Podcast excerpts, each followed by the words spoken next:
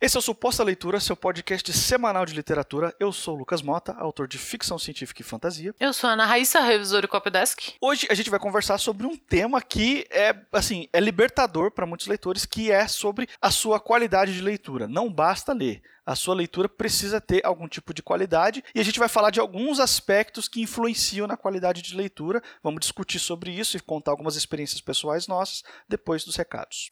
Se você trabalha com texto, se você escreve, a gente pode te ajudar. É, como eu sempre lembro aqui, eu sou revisora, sou copydesk. Se seu texto está quase pronto, está pronto e você precisa apresentar para edital, para publicação, ou sendo ficção, não ficção, e você quiser uma ajuda com a revisão final do seu texto, é só entrar em contato. Eu também posso te ajudar. Eu presto serviço de leitura crítica, que é um profissional que você contrata para ler o seu texto no momento que você ainda está finalizando ele, antes da revisão, né, que a Raíssa acabou de falar. E, e você basicamente é, tem alguém que vai ler e dizer o que está funcionando, o que, que não está funcionando, vai te ajudar a enxergar os melhores caminhos que você pode ter, as melhores decisões que você pode ter para deixar o seu texto um pouquinho melhor antes de finalmente chegar na finalização mesmo. Os nossos contatos contatos estão aí na descrição do episódio, como sempre. Você pode saber um pouquinho mais sobre os nossos serviços, é, tirar algumas dúvidas ou até pedir um orçamento.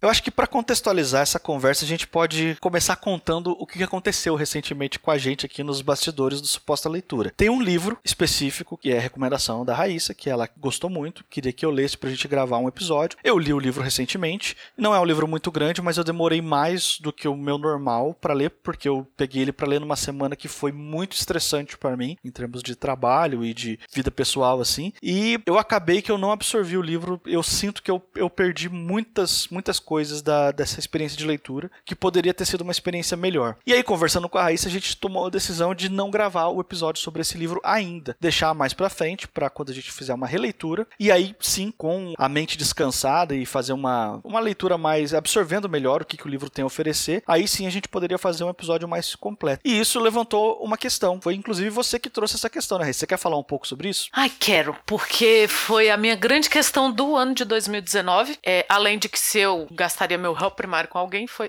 foi essa questão. Eu nunca fui uma leitora rápida. Mas, entre. E como que eu descobri que eu não era uma leitura rápida? Quando eu comecei a seguir gente que lê nas redes sociais. Porque eu sempre fui uma leitora frequente e eu sempre li coisas ao mesmo tempo. Que eu, eu quando eu, eu aprendi isso na graduação por questão de. Nossa, você dá conta das coisas, né? Então eu, eu aprendi a ler mais de um livro ao mesmo tempo e é um costume que eu tenho. Então geralmente eu tenho aquele livro mais leve para ler à noite, ou e eu tenho o livro de carregar na rua. Quando eu li em ônibus, não dou mais conta. Então, assim, eu sempre li várias coisas ao mesmo tempo e lia numa média constante. E as pessoas acham, sempre, nossa, mas você lê muito e tal. E eu acabava, claro, para os meus padrões eu lia muito mesmo. E aí você começa a seguir pessoas nas redes sociais. E as pessoas nas redes sociais, elas leem milhões de livros por mês. E aí você começa a se sentir meio assim, caramba, né? Porque todo mundo tem, é o que você falou, todo mundo tem aquela fase de, de que, ai, ah, não tô conseguindo ler. Ou então, caramba, nessas férias eu li quatro livros, cinco livros e tal. E aí, esse ano, eu tive muita dificuldade com as minhas leituras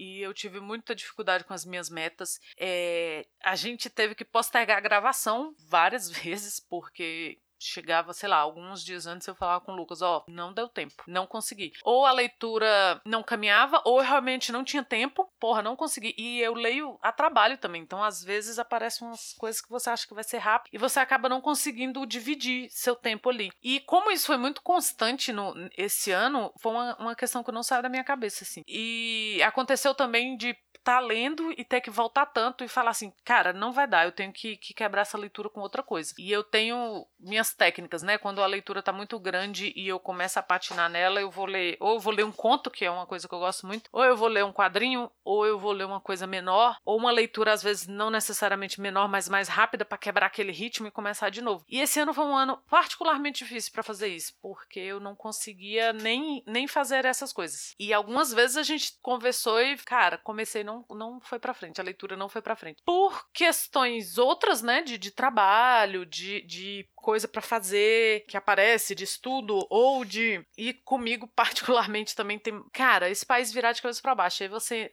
porra, leu, viu uma entrevista, alguma coisa assim, caramba, mas de que, que ele tá falando? Eu quero ler. E acabar vindo ler outra coisa. E, e a gente acabou conversando sobre isso, né? E, e eu comecei a ver que não era só eu. Algumas pessoas nas redes sociais, pessoas que eu não conheço, eu comecei a, a, a perceber mais frequentemente esse tipo de comentário. Poxa, eu não dei conta. Esse ano eu não dei conta. Ah, eu planejei ler tal coisa esse ano e não consegui. Eu, eu planejei ler tantas coisas e não consegui. Só que as pessoas falam isso meio que pedindo desculpa. Ai, nossa, eu não consegui ler 58 livros esse ano. E, gente, sabe? Não. Ai, para mim é um número normal de livros para ler? É, mas é a minha realidade. Do jeito que para a realidade do fulano ler um livro a cada mês ou a cada dois meses, a tag tem essa, é, esse desafio, digamos, que é, poxa, calcula quanto tempo você precisa para ler um livro e leia, porque o hábito é muito mais importante que a quantidade. E isso é uma coisa que a gente, eu acho que é o nosso foco aqui no podcast desde que a gente criou. É por isso que a gente tem, tem episódios que são só de indicação, porque a gente poderia muito bem fazer, ah, todos os nossos episódios serão de análise, vamos encher de spoiler e não sei o quê. Não, tem coisa que a gente indica porque a gente quer que as pessoas leiam, a gente quer que as pessoas venham conversar com a gente. Sabe? É criar o hábito. Então, o hábito da leitura, ele é muito mais importante do que você ir no Instagram postar foto de 52 de 180. Esse é o meu. E assim, em fevereiro você já leu 52 livros. Eu tô exagerando porque para mim isso tem parecido um exagero. E, na... cara, nada contra. Não tô falando que as pessoas não podem ler 120 livros por ano, ou que elas não podem ler 12, ou que elas não podem ler 50. O que eu tô querendo dizer é que é muito pessoal. É muito pessoal sabe? Eu conseguir ler, às vezes você lê um livro no ano, dependendo da, da, sua, sabe, da sua rotina ou da sua capacidade ali. Poxa, eu li um livro no ano, mas foi um livro sobre uma coisa que eu nunca tinha lido, que eu tive que aprender do zero e que me levou a outras pesquisas. Às vezes vale muito mais do que você ler 58 para cumprir tabela, sabe? Então não é a, a, a, questão que a gente traz é assim, não é que as pessoas que postam estão erradas. Ah, eu eu li 100 livros esse ano. É que a gente não pode estar tá se comparando, porque você fica frustrado, porque já é uma frustração você virar para você mesmo falar assim: Poxa, não dá conta de ler esse livro que eu queria ler nessa semana. Imagina se a gente começa a fazer uma rede antipática de comparações. E aí eu tava meio incomodada com isso e falei com o Lucas: Porra, eu percebi que você também passou por isso algumas vezes esse ano. E não é só a gente. É, é bom você perceber que não é só você, né?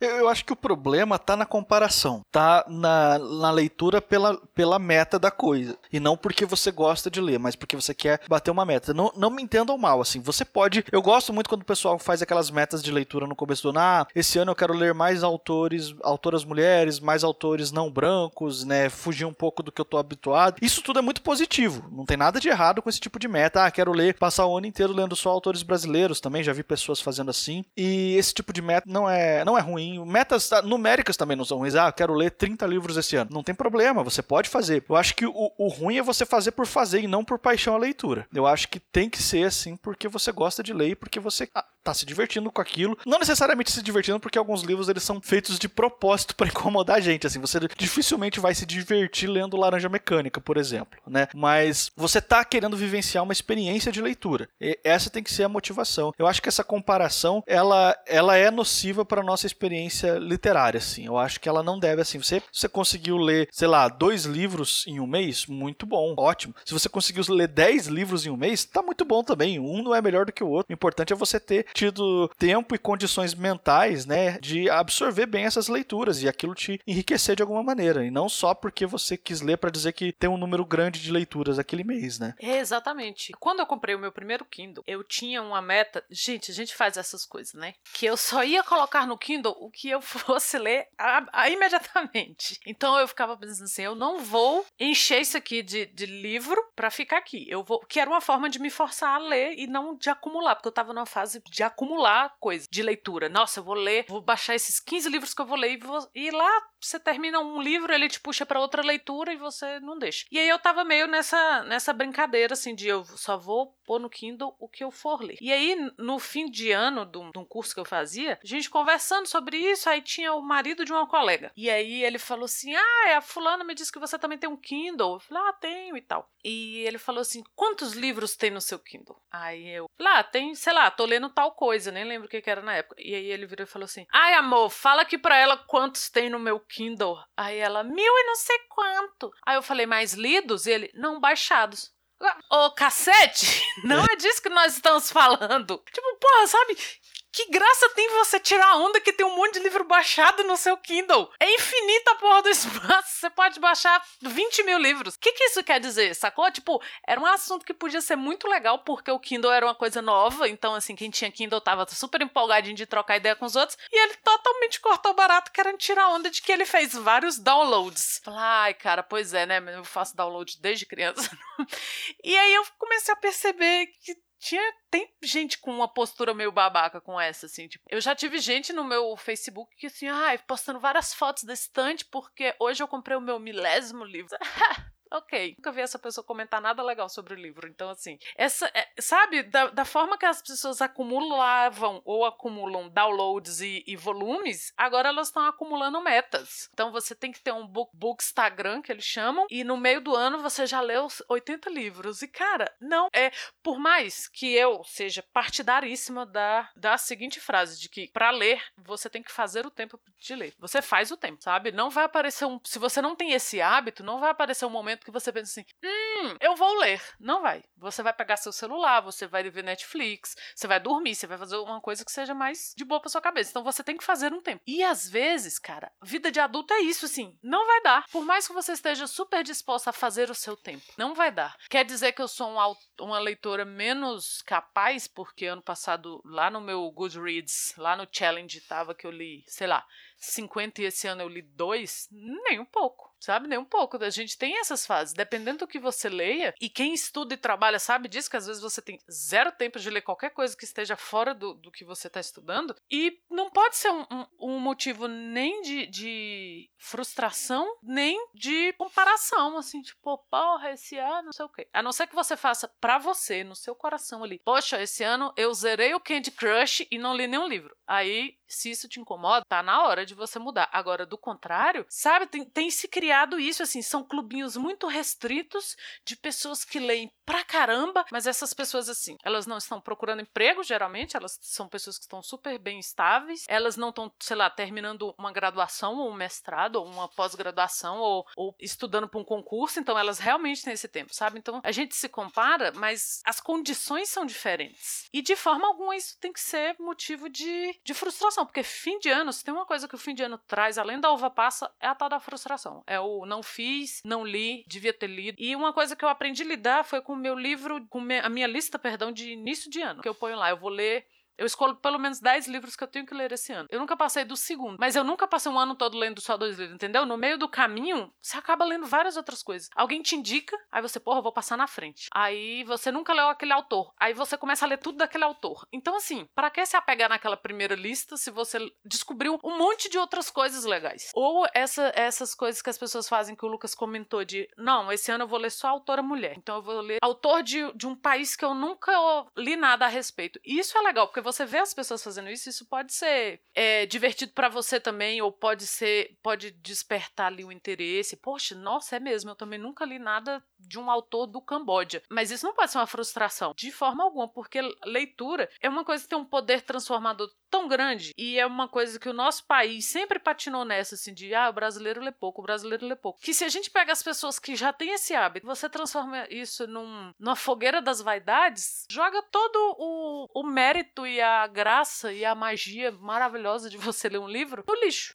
Eu, eu queria trazer também uma outra, uma outra abordagem para essa conversa aqui, que é o seguinte para a gente ler, a gente tem que estar num estado de espírito específico e alguns livros exigem um pouco mais de envolvimento mental e emocional do que outros. Alguns livros eles são mais fáceis, alguns livros são mais difíceis. É normal. Isso não quer dizer que você é mais inteligente ou mais burro por gostar de um livro A ou de um livro B. Não tem nada a ver uma coisa com outra. São estilos de literatura diferentes e, e para apreciar esses estilos diferentes você tem que ter estados de espírito diferentes, né? E acontece muito frequentemente comigo de eu começar a ler, porque eu sou o tipo de pessoa que, como eu trabalho em casa, as minhas pausas são quase sempre para leitura. Ah, vou pausar meia hora aqui, vou ler. Durante meia hora eu leio, entendeu? Então, e muitas vezes acontece de na pausa específica eu não tá no momento bom para ler, que eu tô com a cabeça cheia, ainda tô meio cansado, meio estressado e começo a ler e sem absorver o que eu tô lendo. Eu tô lendo, mas não tô lendo de verdade, assim, eu não, não sei o que está acontecendo no livro porque tá indo meio que no automático. Esse tipo de leitura não, não me acrescenta em nada e eu tive que aprender a abandonar é, o meu momento de leitura quando eu tô assim. Ó, eu não tô conseguindo absorver, eu vou parar, vou fazer outra coisa, talvez amanhã, quando eu tiver mais descansado, eu volto e, e retomo essa leitura aqui, daí sim eu vou poder aproveitar melhor o livro. Então foi um processo para mim, porque no começo eu entendia que não, eu tenho que sentar e eu tenho que ler. Então eu não, eu não, eu, não, eu tive que aprender que na verdade, às vezes não dá para ler, às vezes você não tá com cabeça para isso, porque tudo na vida você não tá com cabeça para isso o tempo todo. Tem os momentos certos, né? Então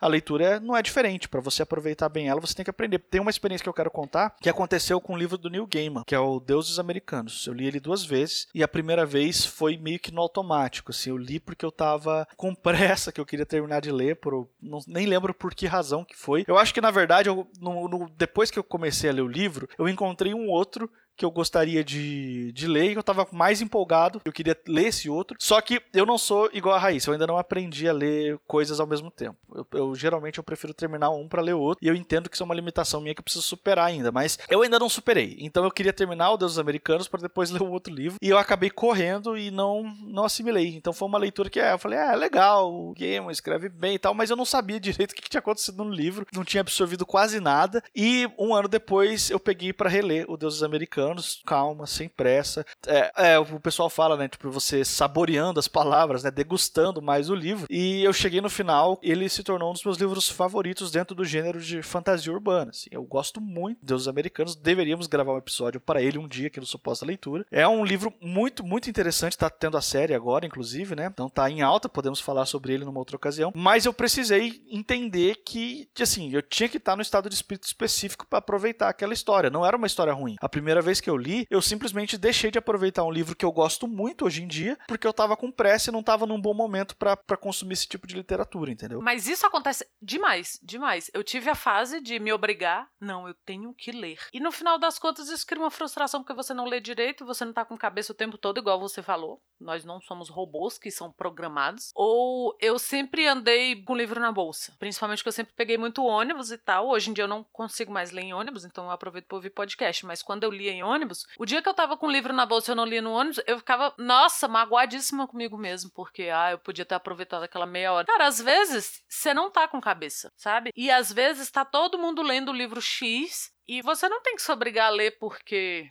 ah, eu não, nem gosto desse autor, ou ah, eu nem. Uma coisa que eu já falei, geralmente aparece alguém fazer, hã? Eu nunca li Harry Potter. Porque a época de ler o Harry Potter, que o Harry Potter começou a sair, eu tava no início da faculdade. Então, bem, será que tava? Ou pelo menos. Foi, ah, foi a época dos filmes, pelo menos. Então, assim, eu tava lendo outras coisas, eu tava descobrindo outras coisas, eu tava em outra vibe. E assim, tudo bem, sacou? É, às vezes, principalmente quem gosta muito de ler série, às vezes, se, eu já vi pessoas falando que estão presas nisso. Poxa, eu tô tão empolgada lendo outra coisa, mas saiu o livro X. E às vezes você cria uma frustraçãozinha ali que é meio. E eu acho que quem tem, quem tem o hábito da leitura, às vezes se prega umas peças desse tipo, assim, de fazer o que você fez, que foi ficar lendo para terminar. E ler para terminar é muito ruim porque você não aproveita, você não. Nem, é, olha só, você descobriu um outro livro, só porque você estava em outro mood para ler o livro, estava em outra, em outra vibe. E isso é muito legal. A gente estava conversando, inclusive, hoje, um pouco mais cedo, de um, uma coisa que eu li, eu falei pro Lucas, poxa, lê pra gente gravar. E eu não vou falar aqui, porque a gente vai gravar. Lê pra gente gravar. É, não é um conto, mas é tipo uma novela, porque é curtinha. Aí, daqui a pouco, Lucas, porra, o negócio tem mais de 100 páginas. Eu, nossa, não tinha percebido. Porque eu tava lendo muito